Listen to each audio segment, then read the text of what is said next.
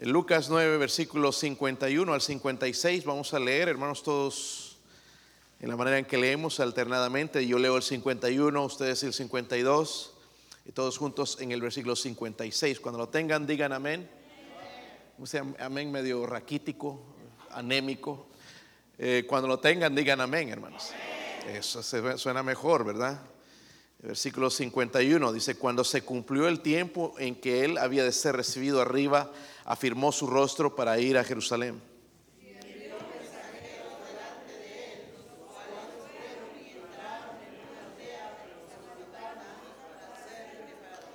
Mas no le recibieron porque su aspecto era como de ir a Jerusalén.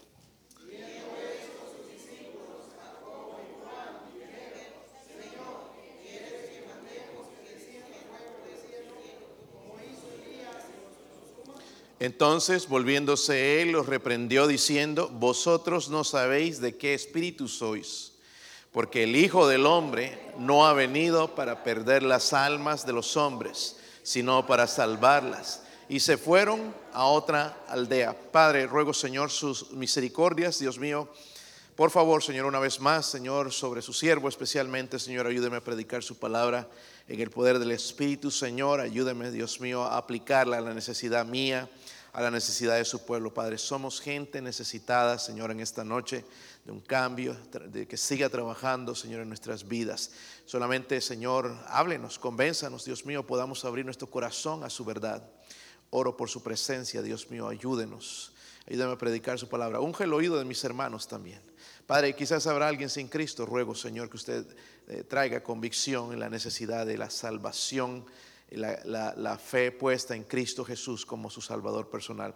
Oro, Señor, por su ayuda en el nombre de Jesucristo. Amén. Pueden sentarse, hermanos.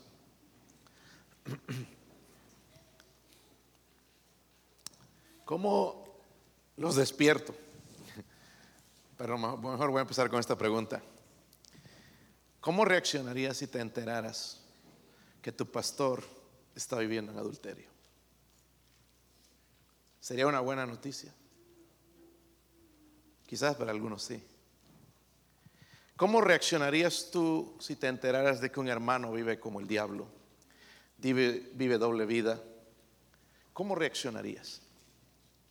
Pues hermanos, al leer esto de Jacobo y Juan, yo, yo veo un poquito, hermanos, de la manera en que nosotros creo que reaccionaríamos cuando vieron, hermanos, que no, no, no eh, recibieron al Señor. Señor, ¿quieres que hagamos descender fuego del cielo? Querían juzgar en sus propias manos, ¿verdad? Eso es lo que parece ser, ¿verdad? Quiero hablar, hermanos, en esta noche unos momentos por la marca perdida del cristiano. Porque vemos a Jesús, hermanos, ya aquí dirigiéndose a Jerusalén. Dice la Biblia, hermanos, que ya era el tiempo para cumplir su misión. ¿Cuál misión? De ir a la cruz, morir, derramar su sangre por nosotros los pecadores, fue ser sepultado y luego resucitar e ir al cielo luego, ¿verdad? Pero dice que primeramente, hermanos, envía mensajeros delante de él. ¿Para qué? Para hacer los preparativos de que le recibieran en una aldea, según el versículo 52, una aldea de los samaritanos, ¿ok?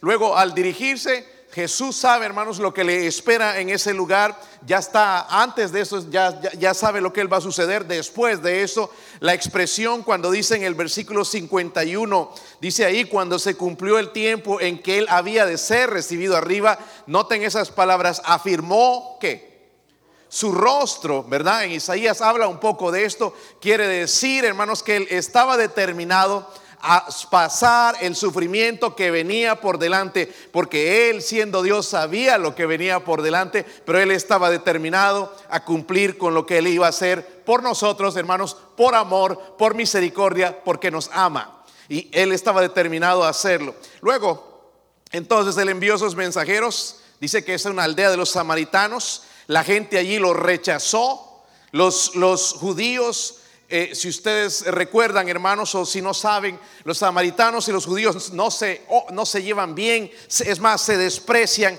Para los judíos, por ejemplo, los samaritanos representan corrupción, impureza. ¿Por qué? Porque se han mezclado en su raza, pero también con otras religiones. Y para ellos no se llevan bien. De ir a Galilea, a Jerusalén, ellos se daban la vuelta en vez de pasar por, por Samaria porque querían evitarlos. Y vemos eso, que el, Señor eh, Jesucristo no hacía eso, Él no hacía acepción de personas como lo hacemos nosotros. Pero a pesar del rechazo, los samaritanos estaban en el plan de Dios. Dios ama a los samaritanos. Dios los amaba y Él quería hacer algo por eso. Yo creo, hermanos, que más aquí para los discípulos era una prueba, era una enseñanza, porque Él sabía lo que iba a suceder ahí, que no lo iban a aceptar. Pero Él quería ver cómo reaccionaban, o más bien enseñar a sus discípulos que cuando Él se fuera, un poquito de lo que Él siente en su corazón, de aprender un poco de misericordia. Amén y enseñarles a través de esta lección a ellos, porque ellos querían hacer descender fuego del cielo, pero el Señor quería salvarlos. Eso es bueno preguntarnos, hermanos, ¿qué actitud asumimos frente a la forma como las personas reaccionan ante el Evangelio o las cosas relacionadas con Dios? ¿Qué actitud asumimos cuando rechazan el Evangelio? Los hacemos a un lado porque no creen como nosotros, no es lo que Jesús hace. ¿Cómo reaccionaríamos cuando otros abrazan el pecado? Les gusta más el pecado más que los principios bíblicos. ¿Cómo reaccionamos? ¿Con amor, con misericordia, con odio, con, agresión? ¿Cómo reaccionamos? Cada uno de nosotros yo creo que sabemos eso. So, hermanos, el plan de Dios sobrepasa todas las barreras humanas. Como dije, hermanos, Él no hace acepción de personas. Para Él no importa de qué nacionalidad seamos. Nosotros sí tenemos un poquito de problemas con eso todavía. Yo soy de aquí, de allá, y, en realidad a Dios no le importa eso, hermanos.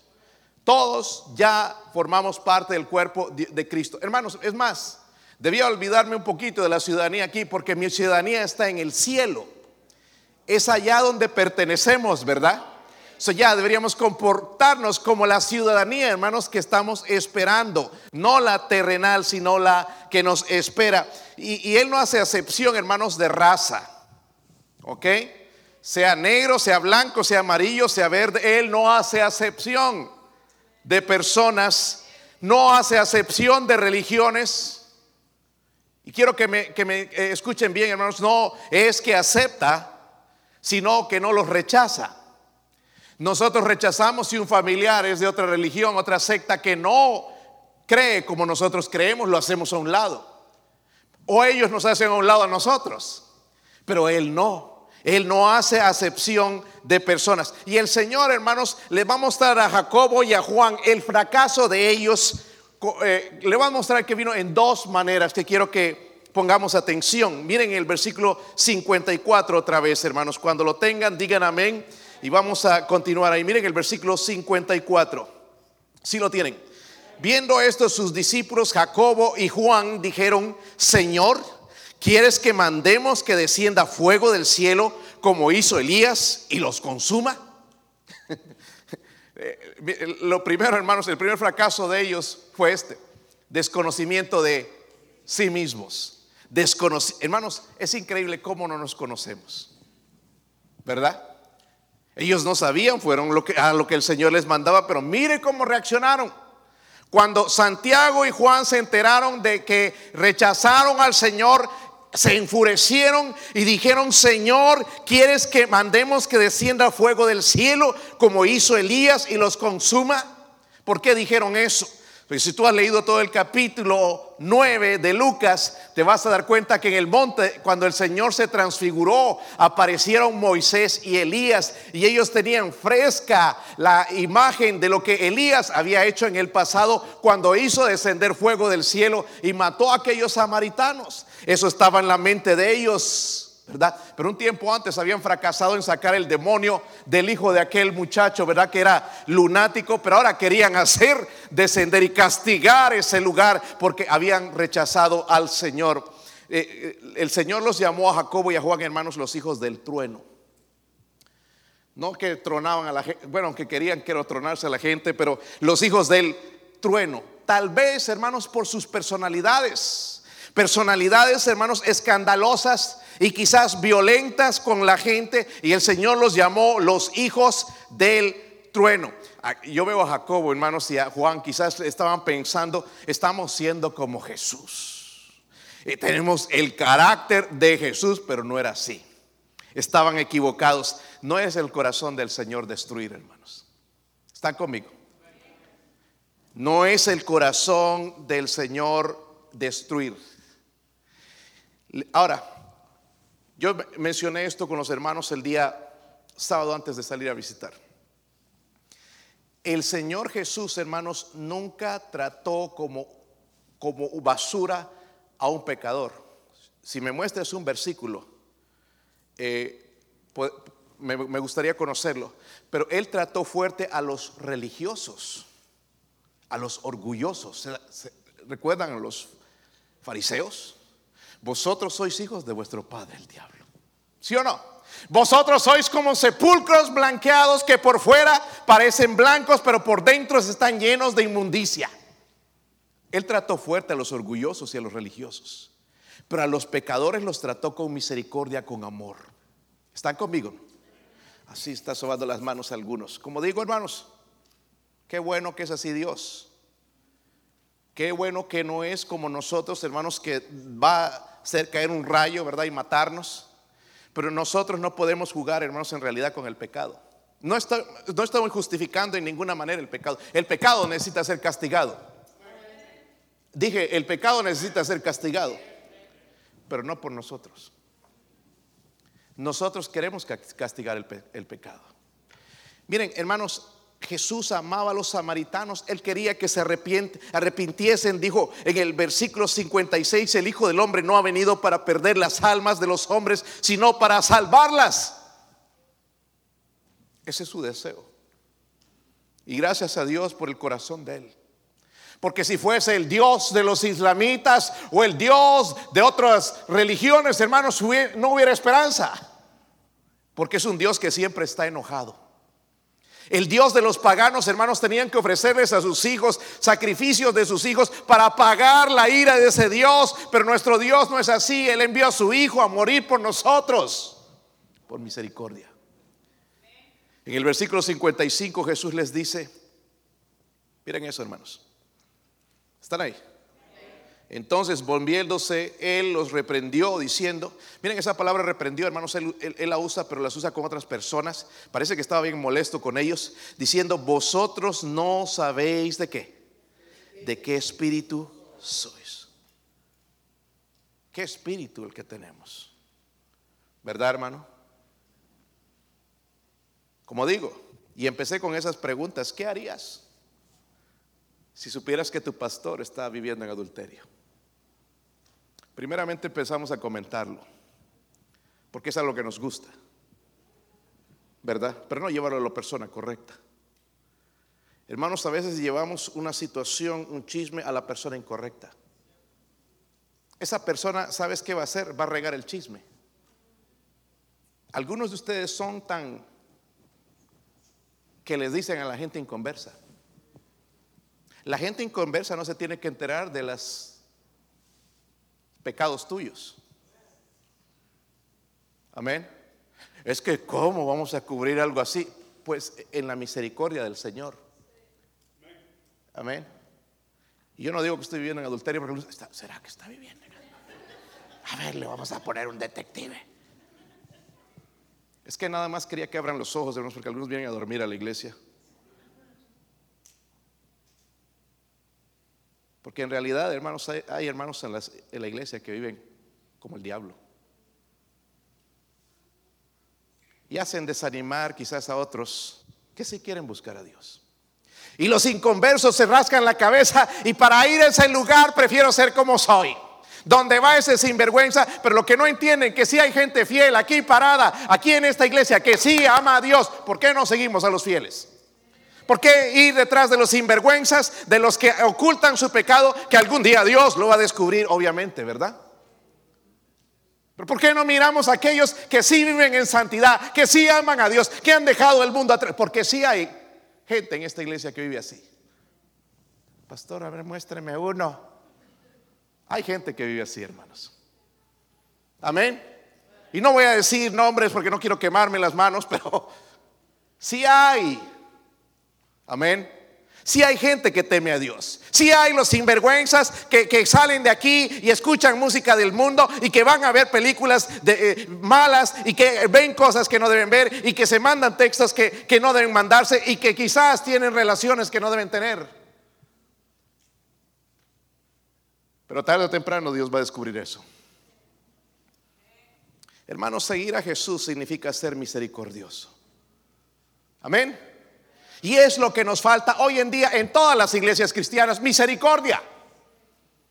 Misericordia es lo que nos falta, hermanos, porque sí podemos ser crueles más que Dios con la gente y tratarlos, e insultarlos y ser indiferentes, pero quizás eso no es lo que Dios quiere hacer con él. Y por eso Cristo le dijo, vosotros no sabéis de qué espíritu sois, pero ese no es mi espíritu. Ese no es mi espíritu, ese es el espíritu de Satanás que condena. Especialmente, hermanos, recordar que Dios dice, mía es la venganza, yo daré el pago. Dios no puede ser burlado. ¿Verdad? Nosotros sí, hermanos, cara de mensos a veces. Nos las hacen por atrás. Pero Dios no puede ser. Dios no puede ser. Nadie se burla de Dios. Por más inteligente que tu, y que, tu maniobra y, y cómo lo has hecho tan escondido que nadie vio, Dios no puede ser burlado. Hermanos, Dios no quiere que lo defendamos, sino que lo representemos. Es lo que andan muchas iglesias haciendo por ahí, tratando de defender a Dios. Y Dios no necesita defensa. ¿Sabían eso? ¿Sabían eso, hermanos? Dios no necesita quien lo defienda. Él es fuerte, Él es grande, todopoderoso. Nosotros no. Dios necesita quien lo represente. Y para eso nos dijo a nosotros, vosotros sois la luz del mundo. Pero si nosotros mismos cuando sabemos de las fechorías y las maldades y las necesidades de algún hermano o alguno que se dice hermano porque quizá ni siquiera son salvos, ahí estamos hermanos y rapidito vamos, ¿a quién busco para contar? Y ponemos la cara de misericordioso y decir es que no puedo vivir con... Todos tenemos cosas, hermanos, que nos avergonzaríamos. Ahora hay pecados, hermanos, que sí deben ser castigados definitivamente, deben ser reprendidos en la iglesia, definitivamente la Biblia habla de eso. Pero Dios no quiere que lo defendamos ahí, sino que le representemos. Para eso, hermanos, eso necesita tiempo, necesita trabajo, necesito conocer a Dios. ¿Saben cómo probó a, se recuerdan a Moisés también? Y cuando pecó el pueblo que el Señor dijo, los voy a destruir. Y Moisés dijo, no, Señor, que va no hagas eso, ¿qué van a decir las otras naciones? ¿Sabe que Moisés estaba mostrando el corazón de Dios? En realidad Dios no quería destruir a su pueblo, pero estaba probando a Moisés. Por eso les eh, hago esas preguntas. ¿Qué haces cuando encuentras un hermano que sabes que está viviendo en un pecado? ¿Sabe lo que debería hacer y lo correcto, hermanos? Bíblicamente, ¿qué debes hacer? ¿Con quién deberías ir? ¿Al noticiero? ¿Canal 8? ¿Canal 5? ¿Al Facebook? ¿Dónde deberías ir? Primeramente a Dios. Después deberías ir a tu pastor, que es la persona que va a tratar el asunto. No decir, miren, el pastor sabe de esto y, no hace nada. Tú no sabes, hermano, si yo sé. Como siempre ha sucedido en muchos casos, hermano, soy la última persona en enterarme. Debería ir a mi pastor. Y si es un pecado en contra de ti, debes ir tú y, tratar el asunto con esa persona. Pero no andar, ¿sabes lo que hizo fulana? ¿Sabes qué hizo? ¿Y cómo le gusta al otro, verdad? Se le abren las... A ver, estaba bien ocupado, pero deja de hacer todo, ¿verdad? Ay, sí, tenía, déjame, voy a pedir un break ahorita que el trabajo, a ver, ahorita te llamo. No se puede aguantar lo que dicen. Las orejas se ponen así como radares. Amén. Hermanos, nos desconocemos a nosotros mismos. Mire, cuando algo suceda, porque van a suceder cosas. ¿Cómo reaccionamos? ¿Qué actitud tenemos? ¿Tenemos la actitud que Dios tendría o vamos a condenar? Miren ese hermanito y ahí lo tiene el pastor y, aquí que allá y, miren, lo tenían así. ¿Cómo reaccionamos? Porque Dios dice, ese no es mi espíritu. Ahí está, yo sabía que esa persona le iba a fallar al pastor. Hasta Dios nos creemos. Qué interesante. ¿Cómo reaccionamos? ¿Sabe por qué, hermanos? No nos conocemos a nosotros, pero Dios nos dice, ese no es mi espíritu. Ese no es mi espíritu. La otra manera en que les mostró su fracaso, primera es, es que desconocían de, sí mismos. Miren el versículo 56. Versículo 56. Están ahí, hermanos. Dice, porque el Hijo del Hombre no ha venido para, ¿qué? Perder las almas de los hombres, sino para... Eh, nosotros cuántas almas ya estaremos perdiendo, hermanos, enviando al infierno. Pero dice que Él no vino a perder las almas de los hombres, sino vino para qué? este problema, hermanos, tenían ellos, ese problema tenemos nosotros, desconocimiento de sí mismos. ¿Te has enterado alguna vez de un chisme? ¿Quién no se ha enterado nunca de un chisme? Sí nos enteramos, ¿verdad? ¿Sabías que fulanito ha hecho esto? Y rapidito. ¿Cómo reaccionaste? ¿Eh? ¿Quiénes saben? ¿Quiénes saben? A ver, pero no le vas a decir a nadie, ya sabe. Ya le dijo a toda la familia. Qué hipócritas somos, hermanos. Hermanos que cometen pecados, hermanos, a mí lo que me hace es llorar. Y es como mi corazón se encuentra, casi siempre. Pero yo no puedo venir aquí, hermanos, por favor, misericordias. yo no quiero ser pastor, es lo que el Señor me llamó a hacer. Ya ves, lloro a Él, porque no quiero llorar tampoco a mi esposa, porque por ahí lloramos juntos. Lo quebrante el corazón. Pero hermanos, yo no me atrevo a condenar a esa persona. He aprendido que la venganza pertenece a Dios. Lo único que tengo que tratar es, según este libro, cómo el Señor trataría con esa persona, qué haría en él, en mi caso, cómo trataría a ese pecador. ¿Está conmigo? Tenemos que empezar a conocernos, hermanos, porque estas cosas van a pasar siempre. No es solo de la iglesia bautista la fe, es en toda iglesia donde vas, eh, hay problemas, hay pecados, somos humanos, la gente va a fallar, algunos viven para Dios, otros van porque quieren pero no pueden y fallamos. Pero lo que sí tenemos que entender y aprender es cambiar nuestra actitud cuando suceda. Amén. Se desconocían a sí mismos. Número 2, versículo 56, lo leímos. El Señor vino para, dice, no vino para perder las almas, sino para la, ¿qué? Entonces, lo otro que pasaba con ellos es el desconocimiento de Jesús, desconocimiento de Jesús. Dice que Él vino a salvar a los perdidos, no para quemarlos con fuego del cielo. Ellos ya querían eso, no querían darles oportunidad a estos samaritanos de que estaban equivocados y que servían a otros dioses, no eran salvos. Ellos querían que los queme desde el cielo. Pero Jesús no quería eso. Esta es la marca perdida del cristiano, hermanos. Es muy fácil condenar. Es bien fácil. Le dije, le advertí. ¿Sí o no? Te dije, hermanos, cuando alguien cae, ahí está alguien con una canción. Te dije, te dije, te dije. La misma canción. Es fácil condenar, pero Jesús dijo, ese no es mi espíritu. Mi espíritu es un espíritu de misericordia. Hermanos, fracasamos en ayudar a otros cuando nos falta amor, nos falta misericordia. Vamos a meditar en algunos versículos bíblicos. ¿Qué les parece? Porque no quiero hablar yo y decir y tratar de defender a alguien o algo, sino tratar de ver lo que la Biblia dice. La venganza pertenece a Dios, estamos claros pero eh, muchas veces no conocemos lo que Jesús haría y nosotros tomamos la venganza o, las riendas en nuestras manos y fallamos, regamos, la regamos. Mateo 5, versículo 7. Este va a ser el, el, eh, parte, hermanos, del carácter de Dios en el reino de los cielos, pero está aquí también yo creo que el cristiano que camina con Dios puede experimentar esto. ¿Lo tienen, hermanos? Sí, dice ahí, bienaventurados, ¿quiénes? Los misericordiosos, porque ellos alcanzarán qué. Ahora,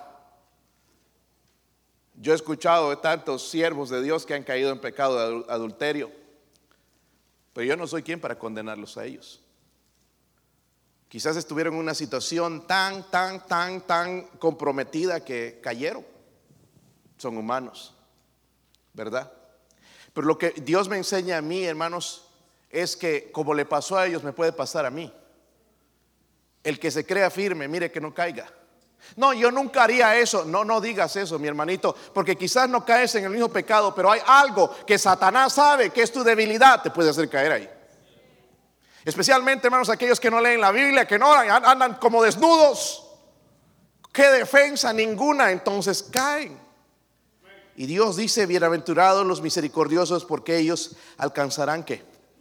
Váyase a Lucas capítulo 6. Lucas capítulo 6, versículo 36. 3.6. Lucas 6, 3.6, ¿ok?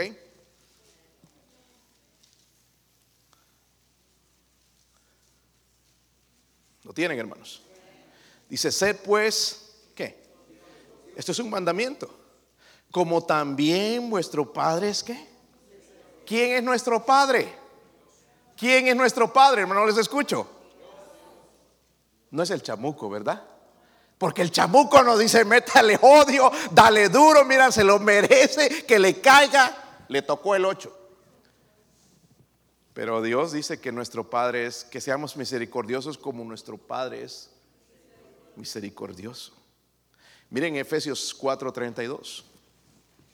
Efesios 4:32.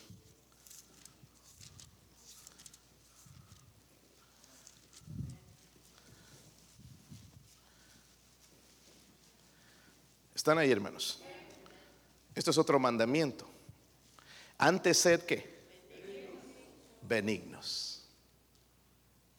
¿Tú crees que es bueno, hermano, que tú te enteras de un hermano y empiezas a chismear a alguien que no tiene que ver nada en la iglesia? Miren, hay gente fuera de nuestra iglesia, hermanos, que se enteran de nuestros pecados.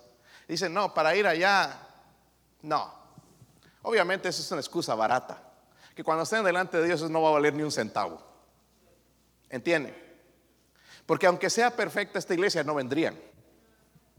Es una excusa. Y, sí, pero nosotros no deberíamos dar rienda a la, a la excusa. Sí van a hablar de nosotros, pero no, hermanos, que nos encuentren con las manos en la masa haciendo algo indebido. Porque nosotros somos la luz. Y el día si esa gente se pierde, vamos a tener parte de la sangre de ellos en nuestras manos. ¿Entienden? Pues cada quien escoge pastor, pero nuestro testimonio es poderoso. Amén. Nuestro testimonio tiene más poder, hermanos, que nuestras palabras. Y Dios nos dice, sed benignos unos con otros. ¿Qué más dice ahí? ¿Qué dice, hermanos? No les escucho. ¿Qué dice? Misericordiosos, ¿qué más? Perdonando unos a otros como Dios también nos perdonó a vosotros en Cristo. Qué corazón el de Dios. Ahora, miren Mateo 18.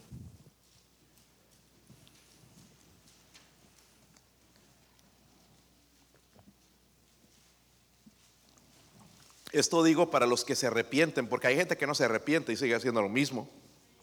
Pero esto nos enseñó a nosotros el Señor para aquellos que se arrepienten. Mateo 18, versículo 21. ¿Sí lo tienen? Entonces se le acercó Pedro y le dijo, Señor, ¿cuántas veces perdonaré a mi, a mi hermano que peque contra mí? ¿Hasta siete? Qué bueno sería, ¿verdad? Una, dos, tres, cuatro, cinco, seis. ya, es la última, siete. Ya no hay más perdón. Se acabó. Sí, tremenda sorpresa se llevó este hombre. Miren, versículo 22, Jesús le dijo, no te digo hasta siete, sino aún hasta setenta veces siete. ¿Sabe por qué dice eso? Porque significa siempre. Siempre que se arrepienta. Ay, pastor, pero no es aquí donde entra la palabra misericordia. No se lo merece, ¿verdad? Lo que merece es castigo, pero voy a mostrar misericordia, así como Dios nos las mostró a nosotros en lo que Efesios dice, así también como Dios os perdonó a vosotros en Cristo. La misma actitud. Finalmente, hermanos, allá en, en Primera de Pedro 3, Primera de Pedro 3. Si pueden ir allá, hermanos, Primera de Pedro 3, versículo 8. Yo quiero recordarle, hermanos, no estoy justificando el pecado, el pecado necesita ser condenado, castigado, pero no por nosotros. Nosotros no podemos hacer eso. ¿Están ahí, hermanos? Versículo 8 dice, finalmente sed qué? De un mismo qué? Miren esto, hermanos, tener el corazón de Dios, ser un mismo sentir, miren esto, compasivos, amándoos fraternalmente, ¿qué más? Misericordiosos, amigables, no devolviendo mal por mal, ni maldición por maldición, sino por el contrario, bendiciendo, sabiendo que fuisteis llamados para que heredases qué? Palabra de Dios. Palabra de Dios. Pero miren, nosotros con ese dedo, ese dedo, hermanos, que es tan tremendo ese dedo, ¿no? No solamente con el teléfono, que lo primero que se levanta es así buscando el teléfono, ¿verdad? Pero si no, también buscando culpables. El problema no es que hay otros tres allá apuntándole a, usted, ¿verdad? Salomón le dejó una enseñanza a suyo. Nosotros pensaríamos que le iba a decir, hijo, mira, esta es la manera de hacerse rico. Miren lo que le enseñó en, en Proverbios 3. Nosotros le enseñaríamos, hijo, cuida tu dinero, no lo gastes. Revisa el aceite del carro. Pero miren lo que Salomón le dijo a su hijo, una enseñanza que le dejó, miren Proverbios capítulo 3, versículo 3. Si lo tienen? Proverbios 3, 3. ¿Sí lo tienen? Miren, nunca, no, no, espérense, ¿saben lo que significa nunca? Nunca, dicen, nunca se aparten de ti que la misericordia ahí. Porque aquí, aquí ya estaban celebrando algunos los pecadores. Pero dice la verdad también. Aquí está. Eso debo estar balanceado. Algunos son mucha misericordia y poca verdad. Mucha verdad y mucha, muy poca misericordia. Y los dos deben estar en balance. Amén. Nunca se aparten de ti la misericordia y la verdad. Dice, átalas a tu cuello, escríbelas en la tabla de tu corazón y hallarás que gracia y buena opinión ante los ojos de Dios y de los... Dígame si no es cierto. Tú quieres estar al lado de una persona misericordiosa.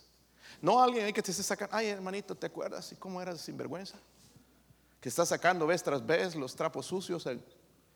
¿Verdad que sí? Qué bueno es cuando mostramos esto. Porque no solamente le ayuda al otro, sino dice que haya gracia y buena opinión ante los ojos de Dios y me pone en una posición correcta con Dios y también con los hombres. Misericordia ahí. Verdad.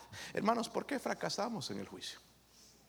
Porque vamos a encontrar, se van a enterar, van a saber, va a suceder siempre, aunque la iglesia crezca, aunque estemos aquí en la oración, aunque estemos ganando almas, va a pasar. Somos pecadores. Y siempre en una iglesia, hermanos, hay cristianos carnales y hay cristianos espirituales.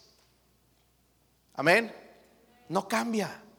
Están en la iglesia de, de Corintios. ¿Han leído ese libro? Que gente más carnal, ¿verdad? Daría ganas de darles dos cachetadas a cada uno. Eran carnales, tremendos pecados, pero era la iglesia del Señor y es corregida de parte, por parte de Dios. Lo mismo va a hacer con nosotros. Pero yo sí tengo que trabajar en esto, hermanos, de conocerme a mí mismo, cómo voy a reaccionar cuando un hermano cae, me alegro, o, qué pasa, o me, siento misericordia, siento compasión, empiezo a orar a Dios que no salga una actitud incorrecta. Tengo ganas de decirlo a, la gente que no debo saberlo o solo llevarlo delante de Dios y las personas que sí deberían saber. Pero también, hermanos, debemos empezar a conocer a Jesús. ¿Qué haría Jesús? En nuestro lugar. Iría, Pablo, te enteraste lo de Pedro. Supiste lo que me hizo Tomás. Él no era así, ¿verdad, hermanos? Ese no es el Espíritu de Dios. Que no suceda esto en nuestra iglesia, hermanos. De esa manera vamos a llegar favor con Dios y entre nosotros y con los hombres y nosotros mismos. Nuestros pecados nuestras sinvergüenzadas se quedan aquí, son de la casa, no son de los familiares. Es que me pica la lengua, no sé, estoy aburrido, no sé qué voy a hablar. No hables nada. Ve a la puerta y ¡pum! Prénsatela si quieres, pero callado. Esa lengua a veces nos mete en problemas. Silencio. Hermanos, recuerde esto, Dios no quiere que lo defendamos, sino que lo representemos. Eso no vengas a decir, es que tengo un celo por Dios. Dios no necesita defensores. Necesita, necesita que lo representemos bien. Amén. Nuestro negocio, hermanos, es este, contarle al mundo, incluso aquellos que se oponen a nosotros, contarle acerca de la oferta de salvación del amor de Cristo mostrado en la cruz. Ese es el negocio en el que debemos meternos. Esta mañana tuve la oportunidad tremenda oportunidad, hermanos. Esta vez casi toda la empresa, no solamente estaba Gregory's, sino todas estas empresas que trabajan para el Estado. Y tuve que orar delante de toda esa gente y me puse nervioso al principio y, nunca había estado delante de tanta gente orando, especialmente gente, hermanos, así que no creen en Dios y otros que sí creen. Pero ahí me dieron la oportunidad de orar. Y después se me acercó uno de ellos, uno de los trabajadores, y me empezó a preguntar, hermanos, de, de mi hermana, mi hermana que está enferma, está en el hospital y le, conté la situación y él me estaba empezando a contar también un testimonio que él tenía. A la edad de 22 años le dio cáncer en la próstata, creo que fue, bien agresivo. Y muchacho, fuerte, valiente, dijo, pues al principio sí, mi sueldo se iba ahí, empecé a tratarlo, iba al doctor, me salía como 300 dólares cada consulta y ahí estaba pagando eso, pero me quedé sin dinero y no tenía seguridad. Y saben cómo cuesta aquí, ¿verdad? Y entonces me llamó el doctor y me dije, fulano de tal, ¿por qué, por qué ya no, no estás viniendo? Eh, eh, ¿Por qué no vienes a tratarte? Sabes que tienes cáncer, ¿verdad? Sí, es que ya no, no tengo dinero, se me acabaron los, chavos, se me acabó el dinero, la lana, ya no hay. Y, le dijo, si, si, yo te pudiera seguir tratando sin dinero, ¿podrías venir y escucharme? Bueno, pues fue el joven pensando que iba a salir de esa. Como que eh, lo, llamó a su consultorio y le dijo, ¿sabes qué? ven, yo voy a hacer el tratamiento, yo lo voy a pagar. Él miraba la cara como que no tenía interés en el joven. Pero este doctor tuvo compasión de ese joven.